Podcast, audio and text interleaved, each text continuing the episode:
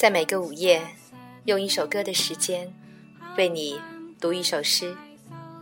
你好，这里是言四，我是主播西西。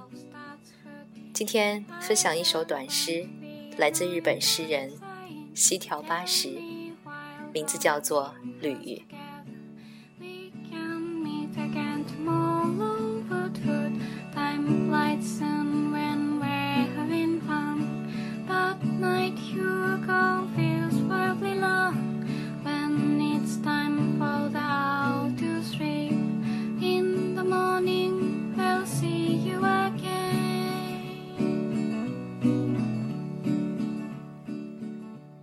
傍晚，陌生的山，一一抚摸他的肌肤。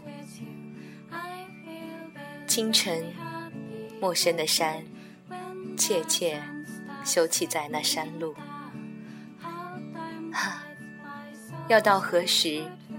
陌生的山间，往复的旅途。昨日如故，今日如故。